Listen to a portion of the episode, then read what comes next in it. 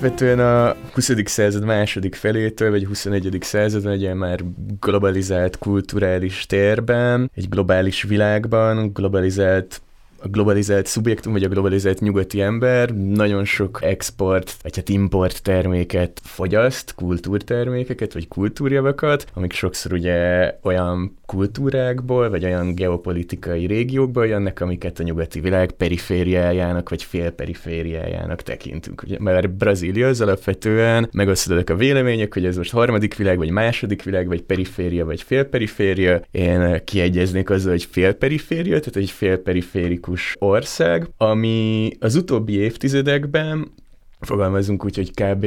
a szambának a, az amerikai berobbanása óta, ami így a 30-as évek vége, 40-es évekre tehető Carmen Mirandával, attól kezdve Brazília alapvetően egy komoly kultúra exportáló hatalommá vált. Tehát egy olyan, egy olyan kulturális hatalommá formálódott Brazília, ami képes olyan kulturális termékeket, olyan kulturális formákat, vagy diskurzusokat kitermelni, amiket egy ilyen globalizált térben Brazíliáról leválasztva fogyasztanak, ugyanúgy Magyarországon, mint Litvániában, Olaszországban, vagy az Egyesült Államokban. Gondolhatunk itt a különböző brazil zenékre, az előbb említett szambára, ami a Carmen Mirandával kezdte meg ezt a, a, a globális terjeszkedését, majd ugye a, a Bossa Nova volt a másik ilyen nagy export termékük, jelenleg ugye a, a leghíresebb, vagy inkább leginkább fogyasztott brazil előadó szerintem az Anita, aki ilyen baile funk és, és stb.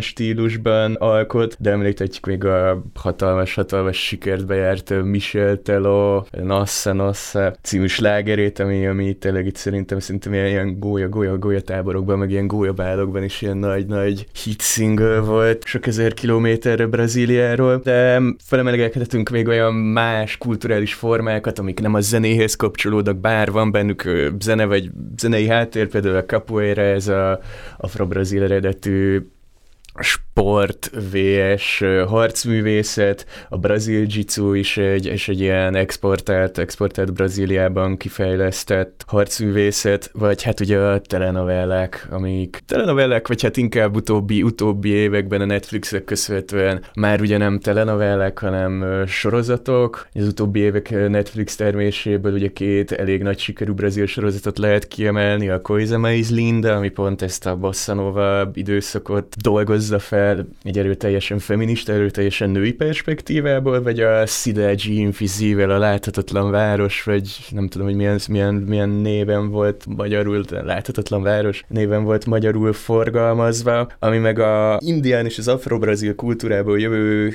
hitvilág, mítoszok főbb szereplőit aktiválja újra, vagy írja bele egy ilyen modern, urbánus 21. századi, 21. századi kör környezetbe. Tehát, hogy Brazília alapvetően nagyon sok kultúrát exportál, nagyon-nagyon sok kultúrát exportál. Ez nem mindig volt így. Mint egy félperiferikus vagy periferikus nemzet, ami egy kolonizált struktúrából jött létre, ugye sokáig ugye jellemző módon importált kultúrát Európából, elsősorban Portugáliából, vagy portugál közvetítéssel. És az, hogy Brazília kultúra importálóból kultúra exportáló nagyhatalommá vált, ez alapvetően a modernista fordulatnak pár ilyen elméleti elgondolására vezethető vissza. Akit érdekel, egy Oswald Giandragi nevű író, költő, különböző manifestumokat írt, a brazil modernista mozgalomnak volt az egyik ilyen nagy úttörője, vagy motorja, vagy szíve. Ugye ő hirdette meg azt, hogy gyerekek elég az importálásból, nekünk nem kell a francia szonet, nem kell az ógörög óda, meg a bukólikus költészet, csináljuk meg a saját irodalmunkat, és akkor ezt az irodalmat importáljuk valahová. És akkor így ez az export irodalomnak az ideája, vagy az utópiája, amit érdekes módon ugye nem a magas kultúra teljesített be, hanem a populáris kultúra, tehát a, elsősorban a zene, illetve ezek a rekreációs tevékenységek, mint a capoeira, vagy ugye olyan populáris tévéhez köthető műfajok, mint a telenovela és a sorozat. Ugye az alábbiakban én a, a brazil metárról szeretek beszélni, mert ez is egy, szerintem egy abszurd, abszurd kifejezés. Ugye Brazília eszméletlenül sok zenét produkált a latin-amerikai országokon belül, Brazíliáról mondható, mindenhol nagyon sok zenét csinálnak, hogy mindenhol nagyon sok különböző stílus van, de hogy Brazíliában, mint a legnagyobb latin-amerikai országokban, ezek a zenei műfajoknak egyfajta ilyen eszméletlenül durva tobzódása vagy szóródása figyelhető meg. A már említett szambától kezdve, aminek különböző műfajai alakultak ki a 30-as évektől kezdve a bossanován át, a afrobeatig, baile funky, pagodi, széktanés, tehát hogy, és ezeknek mind van, vannak ilyen regionális leágazásai, tehát hogy Brazíliában iszonyat sok különböző zenei stílus vibrál és topzódik egymással párhuzamosan, egy nagyon nagy-nagy zene, zene produkáló kultúra. Hát a metal az ugye így nemzetközileg nem tűnik a legreprezentatívabb műfajoknak. Tehát, hogyha az ember arra gondol, hogy brazil zene vagy brazil kultúra, hát valószínűleg az utolsó helyre tenné a metal zenét, vagy a kemény rockot, vagy még magát, még magát a, a rock zenét is, hiszen a nyugati embernek, vagy az euró európai euróatlanti embernek a kulturális tudatában, inkább ez az ilyen finomabb, ilyen vagy a karneváli zenékhez asszociáljuk Brazíliát, vagy ehhez a jazzes ilyen bosszanóvához, és hát nem a metálhoz. No már most, amit én most megpróbálok itt majd a következő percekben csinálni, az az, hogy beszélj egy picit a brazil metálról, azon belül is ö, elsősorban egy nagyon híres, nemzetközileg is elismert brazil metal zenekarról, a Sepulturáról, majd az abból kivált Soulfry-ról, és megnézni azt, azt, hogy mennyire van a Sepu, a Sepultura és a Soulfly, illetve nekik bizonyos albumaik, bizonyos számaik, mennyire vannak beágyazva a brazil nemzeti identitás diskurzusába, és hogy mennyiben, hogyha leásunk a gyökereig, ezeknek a számoknak, vagy ezeknek az albumoknak, esetleg ott találhatjuk-e a már említett modernista mozgalom, a 20-as évek modernista mozgalmának bizonyos elméleti alapvetéseit. Én úgy gondolom, hogy igen, pedig ugye van egy fél évszázados gap a Sepultura meg a brazil modernizmó között, de szerintem nagyon sok mindenben azokat az elméleti alapvetéseket viszik tovább, vagy ragozzák, amik a modernista mozgalom lefektetett így a 20-as években. Most így rátérve akkor így a magára, magára a Sepultúrára. A Sepultúra ez a 80-as évek közepén alakult, 84-80-85 tájékán. Ha műfajilag be akarjuk sorolni, a Sepultúra alapvetően a trash metal sorolható, ez a paradigma, vagy, vagy zsáner a metálnak, hogy melyik zsánere, azt hiszem konszenzuálisan a, a trash metalhoz köthető, és a trash metalnak is valahogy így a, az első és a második generációja között. Ugye a trash metal, ami azért trash, mert ugye nem glam, tehát hogy nem az a bőrgatyás, feltupírozott hajú Bon Jovi-s, vagy nem is tudom, hogy Spinal Tap című film, film vagy, vagy ilyen mockumentariben lehet, lehet nagyon jól végigkövetni a, a glamnek ezt ezt a eszméletlenül teátrális, gicses, a 80-as évek esztétikáját, így a maxra toló látványvilágát, ami ugye párosult egyfajta ilyen eléggé ilyen macsó, pulizós ilyen szövegekkel, már mennyire én nem vagyok egy nagy ilyen glam metal, vagy ilyen 80-as évek ilyen teátrális metal rajongó, úgyhogy, de ami elért hozzám, abban így ez szűrődött le, hogy a szövegviláguk az inkább ilyen partizó macsónak egyfajta leképződése, és hát ugye ezzel megy szembe valahogy így a trash metal, ugye a hangzásában is ugye sokkal agresszívebb, sokkal rifforientáltabb, kevésbé dallamorientált, és hát megjelenésben is ők, ők ugye szembe mentek ezzel a csili-vili, nagyon csillogó, nagyon a camp, meg a gics esztétikai kategóriáit mozgató látványvilággal, ami a hajmetár vagy a hajlakmetárra volt jellemző 80-as évek első felében, és hát ugye hát van a Big Four, tehát a, a négy nagy, a Metallica, a Slayer, Metallica leágazásából kialakult Megadeth és az Anthrax. És ugye hát a Sepultura ez valamikor 84-ben alakul, ez egy furcsa vagy egy érdekes dátum, a Metallica-nak ebben az évben jön ki a, a Ride the Lightning, ezekben az években robban be igazán a Slayer. A Slayer, de a Show No Mercy, ez talán 83, egy másik ilyen paradigmateremtő album, a Rain in Blood, az, az kb. 84-ben 85, illetve az Anthrax-nek is a eléggé jelentéses című Fistful of Metal című albuma ugyanebben az évben lát napvilágot, amikor megalakul a Sepultura. Tehát, hogy ők ezután az első generáció után jönnek, és a 80-as években már elkezdenek albumokat gyártani, de az igazi siker, vagy az igazi áttörés, ez a 90-es években jön el, ezért talán inkább őket a második második generációba, vagy a trash metalnak a második hullámába illeszthetjük bele adekvátabb módon, olyan zenekarok mellé állíthatjuk, mint a Pantera, a Machine Head, vagy a, a Suicidal Tendency. Na bár most Brazília és a metalnak a viszonya, ez, ez egy elég érdekes, meg egy elég komplex dolog. A brazil zenékben, brazil zenei műfajokban mindig van valami, valami jellegzetesen brazil. És akkor is, hogyha például a bossa gondolunk, amiben vannak nagyon meghatározó jazz elemek. Még akkor is, vagy a szövegvilág, vagy a hangszerelés, vagy a genealógiája, maga a története egy-egy műfajnak elválasztatatlan a brazil kultúrának regionális sajátosságaitól. Ugye ez egy ilyen alaptétel, hogy a brazil zenék, a brazil zenei műfajoknak a nagy része, és nagyon sok kortárs kulturális formának a nagy része, az a rabszolga kultúráknak egy jellegzetes ilyen ünnepéből, a batukiból alakult ki. Ugye a batuki az a koloniális időkben, a rabszolgatartó Brazília fénykorában, ez gyakorlatilag egy fekete rabszolga közösségeknek egyfajta ilyen tánccal, körtánccal kísért, félig vallási, rituális és rekreációs egyszerre kulturális formája volt. Körbeálltak,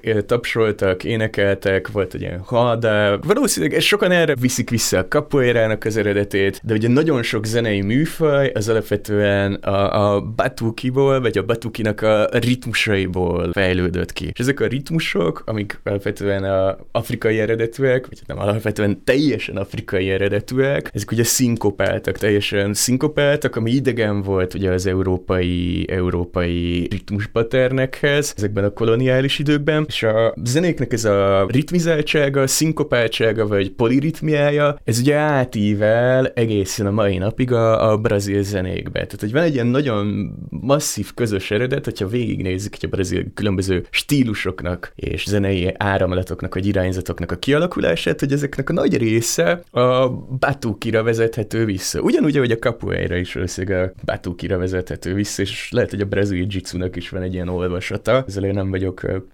tisztában. Tehát, hogy Brazíliában ugye ez a, a zenének ez a nemzeti jellege, a zene és a nemzeti identitás közötti kapcsolat ugye eszméletlenül erős. A metal az viszont egy globális műfaj. A metal az nem nemzetekhez, nem, nem, nem kapcsolódik nemzetekhez. Vagy hát a kapcsolódik nemzethez, az ugye két nemzet, Nagy-Britannia, illetve Amerika, ahol ezek elkezdtek így kialakulni, ugye brit metal, amerikai metal, de hogy ez már egy globalizált kulturális térbe, MTV társadalomba illeszkedik bele a metal zene, hát az MTV-nek inkább ez a, az alternatív 120 perc műsorba, de a Nirvana-t ezt játszották szerintem, bár a Nirvana nem metal, de mindegy. A metalnak nincsenek, nincsenek ilyen nemzeti konnotációja. Nem, metált nem, nem nagyon asszociáljuk, nem nagyon kötjük nemzeti identitáshoz, nemzeti identitás mintázatokhoz vagy diskurzusokhoz. Éppen ezért, amikor a metal zene megjelenik, ugye a Metallica első sikerei után Brazíliában van egy elég előteljes ellenállás. Ugye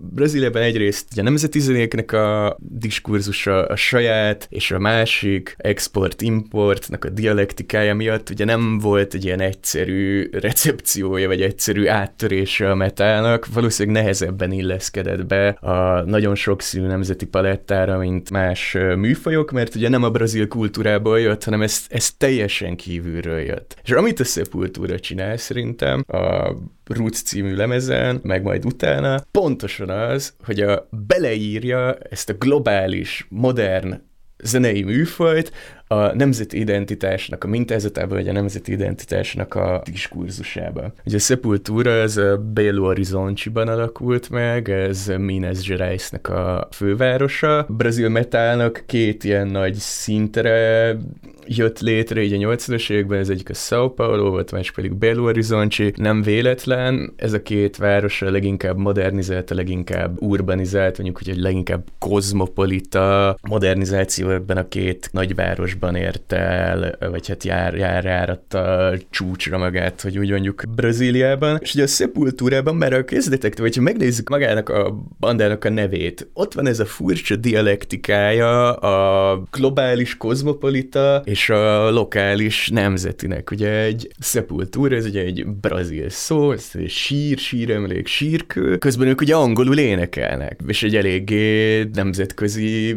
metal image van, vizuálban Brazíliában ugyanaz, mint ami a Pantera, a Metallica vagy a Slayer kb. szerintem. Döntően megtartották ugye az angol nyelvű szövegeket, szerintem áttörtek tényleg egy siker, nemzetközi sikert értek el a 90-es években, szerintem azért, hogy ezt meg tudják tartani, ők döntő többségében megtartották az angol nyelvű, az angol nyelvű szövegeiket, de ez a brazil identitás felé való fordulat, vagy modernista fordulat, ez szerintem ez a Roots gyökerek nevű lemezen történik meg, és gyakorlatilag ez volt az, ami szerintem a Sepult vagy a Sepultúrát feltette így a slágerlistek, vagy hát ugye a metal slágerlistek élére, meg az egyik legismertebb, legelismertebb trash metal zenekarrá tette. Ugye előtte nem nagyon foglalkoztatta őket a, a brazil nemzeti örökség, vagy a nemzeti identitás, ami jól látszik például a ilyen lemez címeken is, Bestial, Devastation, Morbid Visions, Schizophrenia, Chaos AD,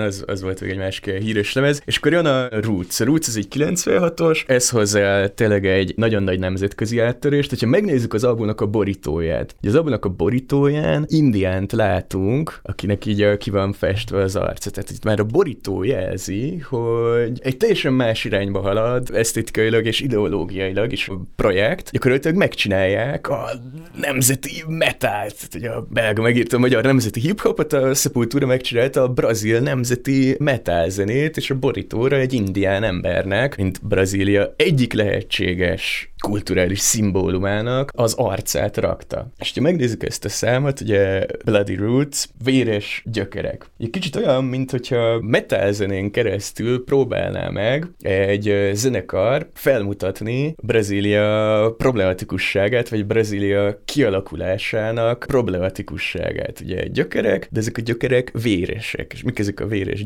gyökereket? A véres gyökerek azok ugye a kolonializmus, a gyarmatosítás, a gyarmati Brazília, a rabszolgatartás, indiánoknak a kiirtása, stb. stb. Nézzük meg a gyökereket, menjünk vissza a gyökerekhez, mutassunk rá ezekre a gyökerekre, de ezek a gyökerek ugye véresek. A második versszakában ennek a számnak azt énekli a Max Cavalier, a Sepultura-nek a szóembere, hogy I say we're growing every day, getting stronger in every way. Na, ez is, ez is, érde, ez is értelmezhető, modernista elméletalkotás, ez az exportkultúra, importkultúra premisszái felől. Azt mondom, hogy mi egyre nagyobbak vagyunk, és egyre erősebbek vagyunk. Ez egy Brazília, mint kulturális hatalom, egyre nagyobb és egyre erősebb, annyira nagy és annyira erős, hogy már egy ilyen globális szcénának is döntögeti az ajtaját, vagy bedönti az ajtaját, mint a metal, és ott is brazil nemzetiként tud identifikálódni ennek a lemeznek a segítségével. És utána úgy folytatódik az egy, egy Take it to the place where we shall,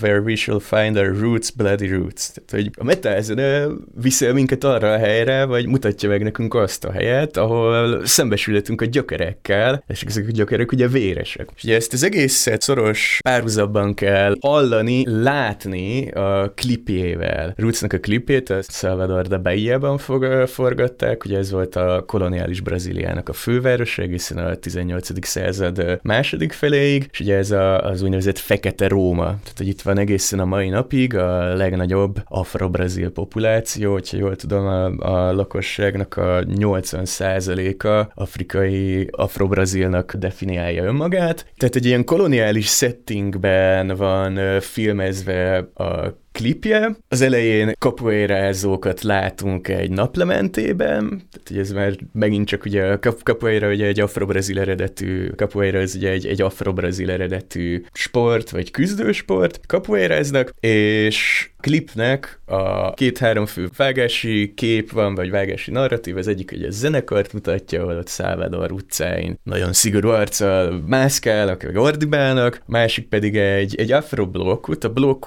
karneváloknak a egyik meghatározó eleme, azok a társaságok, kongregációk, amik ugye mennek az utcán, és hatalmas zenebonát csapva, ugye viszik-viszik a karnevált. Ugye általában kerületek szerint, vagy tematikák szerint szerveződnek ezek a blokkok, ezekben is vannak különböző különbségek, ugye vannak ilyen afroblokkok, amik afro-brazil tematikájúak, afro-brazil ritmusokat játszanak, afro-brazil zenéket közvetítenek, és akkor ezzel viszik maga a hátukon a, a karnevelt, és akkor egy ilyen afro-brazil blokkónak az ütős szekcióját látjuk, hogy ott dobolnak különböző jellegzetes, nagyon jellegzetes brazil ütős hangszereket, amik természetesen afrikai eredetűek, és erre vannak még rávágva képek a Salvadori katedrálisnak a szent képeiről, vagy szent szobrairól. Tehát, hogy itt egy ilyen egészen érdekes keverékével, vagy ilyen hibridizációjával, dialektikájával állunk szemben. Egyrésztről a brazil kultúrának, másrésztről pedig a metálnak, mint modern globalizált műfajnak. Akkor rátérve a másik nagy számra, erre a Rata Rata Mahattára, Rata Mahatta, szerintem az egyik, talán az egyetlen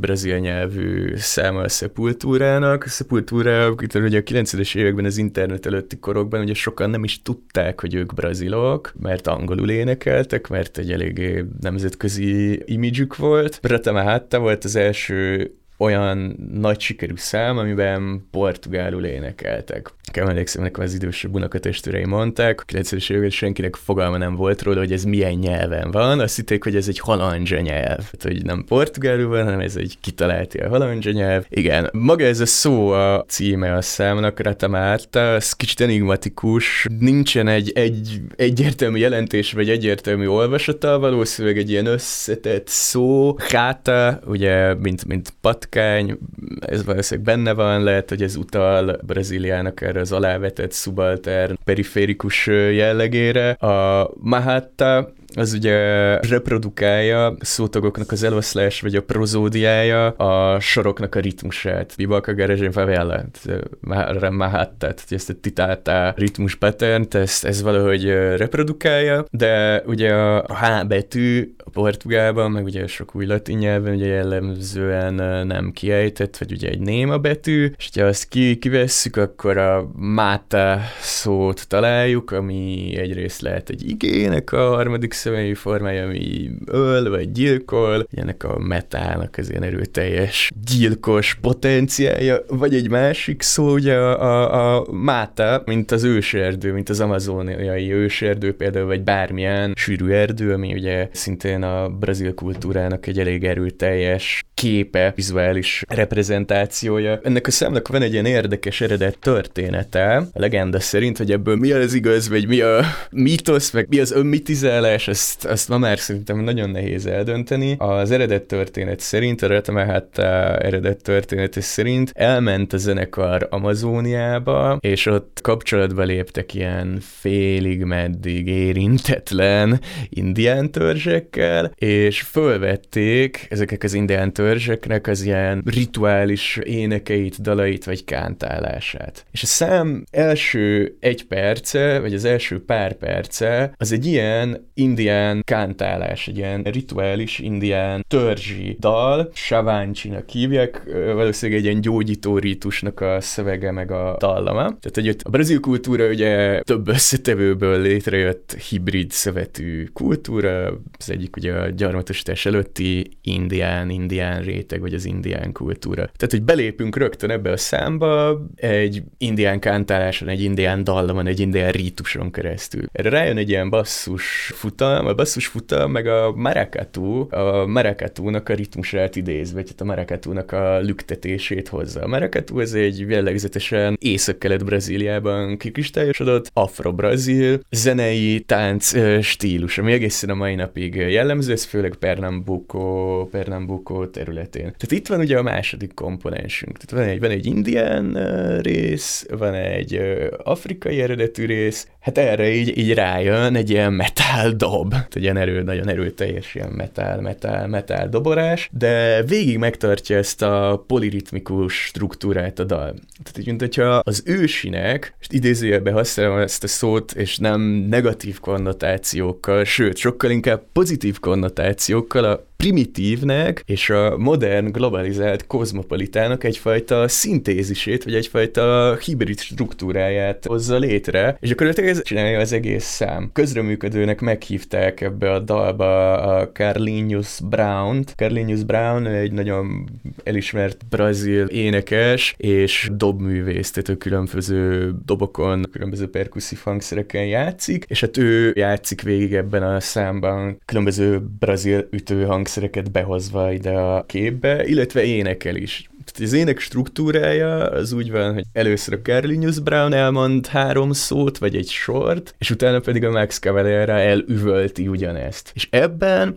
ugyanúgy felfedezhetjük a brazil zenéknek ős eredetét, vagy az archetípusát, a batukit, ami ugye volt egy ilyen kör, és a kör közepén állt valaki, vagy két ember állt, és mindig úgy volt, hogy volt egy előéneklő, aki a kör közepén állt, és de utána a kórus volt, aki elismételte gyakorlatilag ugyanazt a dallamot erősebben. Itt ugyanezt a, ugyanezt a struktúrát figyelhetjük meg gyakorlatilag. Ami a szöveget illeti, a szöveg az egy nagyon modernista, avantgárd modernista, vagy hát neo-avantgárd logikát követ, hogyha a brazil kultúrából, vagy a brazil irodalomból próbálunk meg előképeket, vagy lehetséges előképeket fölhajtani, akkor az első nagy modernista költő a Mário Giandraghi-nak a Paulicia Desvairada című kötet, ami 20-es évek közepén jelent meg gyakorlatilag, és annak van egy ilyen elméleti háttere, ami körülbelül ezt, ezt mondja, hogy a szavak között, hát egy ilyen avantgárd, avantgárd poézia, poétika, hogy egy, egy mondatnak ugye nem kell egy nyelvtani szintaktikai, meg egy szemantikai jelentésbeli lekerekített, logikus egész struktúrát felmutatnia, hanem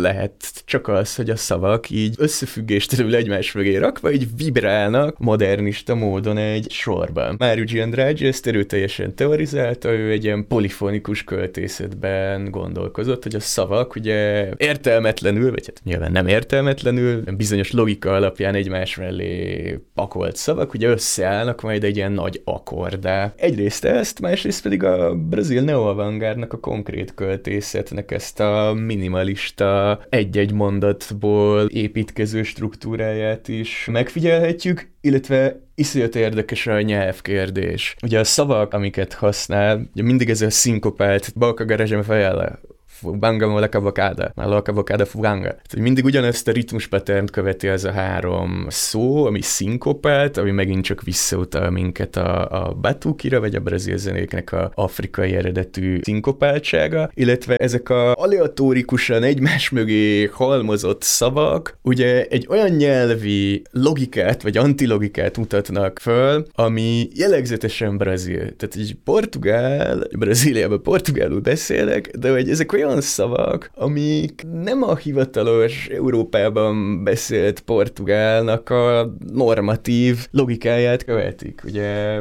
bibalka, ez egy indián eredetű, ez a tupiból átsajátított szó, koszfészek. A fubanga az egy afrikai eredetű, valószínűleg bantu eredetű slang szó volt a 90-es, 90-es években, de értékelentelen dologra vagy emberekre használják. Ugye a bokáda, bokáda az pedig az, az mondjuk, az mondjuk egy portugál szó, bokából, de bokából képzett, brazilizált uh, bokáda. Ez egyfajta rejtek helyet jelent, és a városi slangben egy olyan rejtek helyet, ahol elsősorban ilyen drogokkal csempésznek. Tehát mit látunk megint azt, hogy a, az ősinek, a primitívnek, a brazil kultúra eredeti arhaikus rétegeinek, mint az indián és az afrobrazil, a fúzióját vagy a hibridizációját a modern városi industriális valósággal vagy, vagy szubkultúrával. Ugye ez két regiszter, ez, ez ott is megfigyelhető, van két angol nyelvű sor benne, ez a Hello Uptown, Hello Downtown. Tehát ugye a felsőváros meg az alsóváros, a periféria meg a központ, a saját és a másik, az alteritás és az identitás. Illetve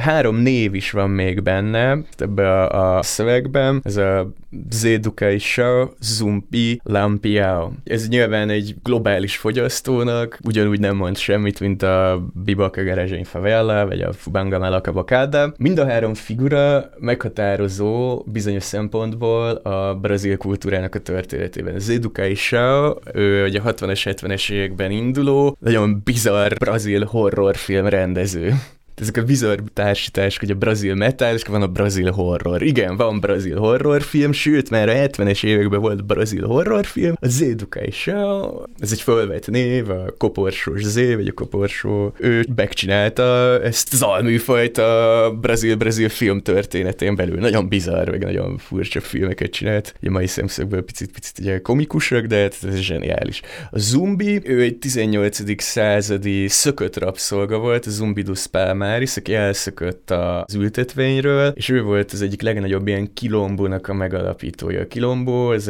a szökött rabszolgáknak volt egy ilyen demokratikus módon működő közössége vagy köztársasága. Ugye több ilyen kilombó üzemelt sokszor egymással párhuzamosan, jellemzően ugye belső területeken, őserdőknek a közepén, ahol a szökött rabszolgák ugye ki tudtak alakítani maguknak egy szinte utópikus társadalmat, ahol nem voltak alávetve, a, a, a gyarmatosítónak a hatalmának. A Lampiao, a Lampiao szintén kicsit ez az ellenállás a, a hivatalos hatalomnak, a hivatalos normának, hivatalos nyelvnek, a kolonizálásnak való ellenállás egyik autentikus szimbóluma, illetve az észak-keleti brazil kultúrának a szimbóluma, vagy a brazil kultúra észak-keleten kezd el formálódni. Lampiao 20-as években volt egy meghatározó ilyen népi hős, vagy egy ilyen folklór hős, egyfajta ilyen ilyen betyár, vagy ilyen Robin Hood, aki ott a brazil Far West-et, vagy hát nem Far West, ugye a Sertao világát ott járt, uralta, és sokszor ugye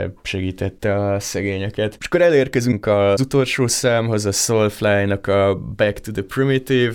A Soulfly ez a, a Sepultura-ból vált ki az énekes bizonyos ellentétek miatt, vagy művészi politikai, ki tudja milyen össze nem egyeztetetlenségek folytán úgy döntött, hogy ő kivál, és akkor a Sepultura keresett magának egy új énekest, de maradtak félig meddig ezen a vonalon, tehát hogy a brazil identitás szcenírozása, folyamatos tematizálás ugye megmaradt a Sepulturának a, a repertoárjában, annak ellenére, hogy a Max Cavalera kivált belőlük. Elég, hogyha csak az, arra gondoljuk, hogy az első, vagy talán a második, talán az első, vagy a második második olyan lemez, amit nem a Cavalérával, hanem a Derekkel egy, azt hiszem, amerikai vagy kanadai énekessel csináltak, az egyszerűen egy nation, tehát egy nemzet. De akkor visszatérve egy a Cavalérre, aki a Sepulturának a lelke, a motorja, egyik fő dalszerzője, szövegírója volt, ugye megcsinálta a Soulfly-t, és a Soulfly-nak az egyik legnagyobb sikerű, vagy legnagyobb hatású albuma, az a 2000-ben megjelent Primitive volt. És mit látunk a borítóján? A borítóján azt látjuk, hogy a brazil zászlóban egy ilyen piros főnix madár így kirobban. És jó, nyilván a brazil zászló, de hogy ez is megint visszavisz minket a modernista mozgalomnak a elméleti alapvetéseihez. Az az Oswald Giandraggi, akit az elején említettem, ő írt egy manifestumot, meg egy verses kötetet is, aminek kb. ugyanez volt a borítója, csak a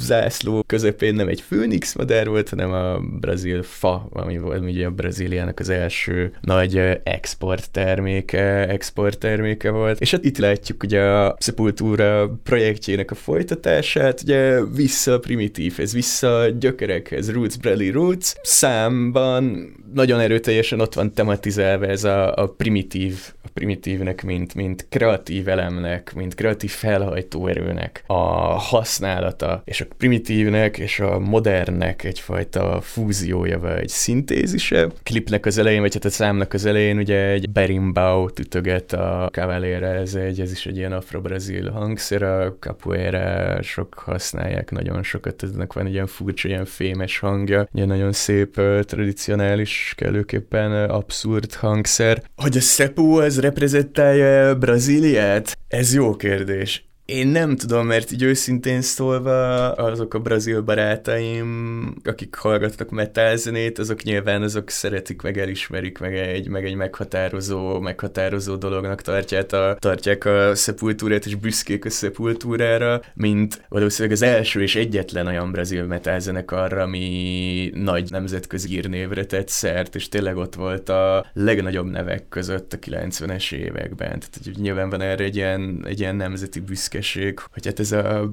miénk, és ez ott volt az MTV-n, ez ott volt Rock am Ringen, ott volt a Glastonbury-ben, a legnagyobb fesztiválokon, mindenki hallgatta. Nyilván az, az valószínűleg egy probléma lehetett a 90-es években, hogy sokáig valószínűleg tényleg a nemzetközi hallgatóság nem nagyon tudta, hogy ők brazilok, mert nem volt semmi erre utaló jel, ugye a rúcig. Hogy milyen a mai megítélése? Szerintem még mindig ők elismertek, meg egy fontos, fontos referenciapont a brazil zenében. Például a Porta dos Fundos, egyik leghíresebb brazilián komedi csoport, akik ilyen pár perces ilyen sketcheket csinálnak, amiben sokszor ilyen brazil társadalomra reflektálnak nagyon vicces, ironikus formában. És egyik ilyen sketchben például a Sepultura gitárosának van egy ilyen cameo szerepe a, a Kissernek, az András Kissernek. Tehát, hogy valószínűleg még mindig tényleg egy meghatározó tényezőnek tartják a Sepulturának az örökségét. Carmen Miranda portugál születésű volt, és itt volt egy olyan, hogy a Carmen Miranda ugye kiárusította a Brazíliát az amerikaiaknak meg rossz, egy fals imidzset közvetített Brazíliáról. Ugye ez a Lady with the Tutti Frutti hat, aki ugye utána ilyen banán címkéken köszön vissza a Lady with the Tutti Frutti hat, és egy ilyen nagyon színes, szagos, ilyen tropikus, trópusi Brazília képet alakított ki magáról, vagy hát nem magáról, Brazíliáról alakított ki egy ilyen képet, amit az amerikaiak imádtak akkoriban, mint egyfajta ilyen exotikum volt. De hát tudjuk, hogy ugye Brazília egyáltalán nem ez, vagy nem az a kép, amit a Carmen Miranda közvetített róla az Egyesült Államok felé. Másrészt pedig ugye voltak ezek a kritikai hangok, hogy az a szamba, amit ő elviszed az Egyesült Államoknak, az ugye nem az igazi, és nem az eredeti szamba. Hogy a szambának a kiárusítása ugye a gringóknak, meg hát a közép, illetve felső rétegeknek, szamba, meg a brazil zenék ugye mind alulról jönnek. És ez is a modernizmónak a vívmánya, hogy megeszik, tehát egy kanibalizálják. Tehát ez, ez egy kanibalizálás, hogy, hogy használ a metal, mint nemzetközi műfaj, vagy globalizált műfaj, ugye kanibalizálódik, mert a, a szepultúra fogja és beleírja ebbe a trash metalba a brazil kultúrának a sajátos zenei hagyományait.